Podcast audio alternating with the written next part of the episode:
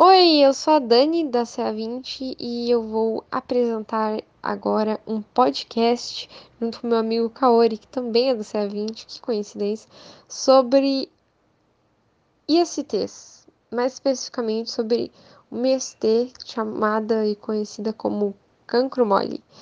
Então vamos lá. É, o cancro mole é uma infecção sexualmente transmissível que é causada por uma bactéria chamada Haemophilus ducreyi, que provavelmente eu pronunciei errado, e ela é mais frequente em países tropicais.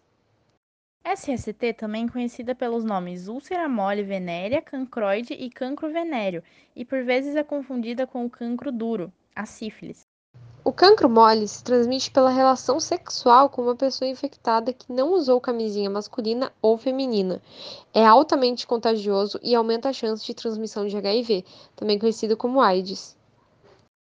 Entre os sintomas estão feridas irregulares de 3 a 50 milímetros que podem aparecer nos órgãos genitais de 3 a 10 dias após o contágio, dor ou queimação a urinar, corrimento anormal pela uretra ou sangramento a urinar e nódulos avermelhados na virilha. Quando não tratada, a infecção também pode apresentar o rompimento de pus na pele. Em caso de suspeita, é importante ir ao urologista ou ginecologista e o tratamento é feito com higiene local, aplicações de compressas com permanganato de potássio diluído ou água boricada e antibióticos prescritos pelo médico.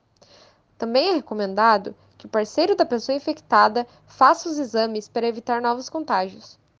Como podemos ver, o cancro mole é uma infecção que pode ser tratada, mas que ainda causa um grande incômodo na vida das pessoas. E essa é apenas uma das possibilidades de contrair doenças ou infecções durante uma relação sexual. Então lembre sempre de usar camisinha.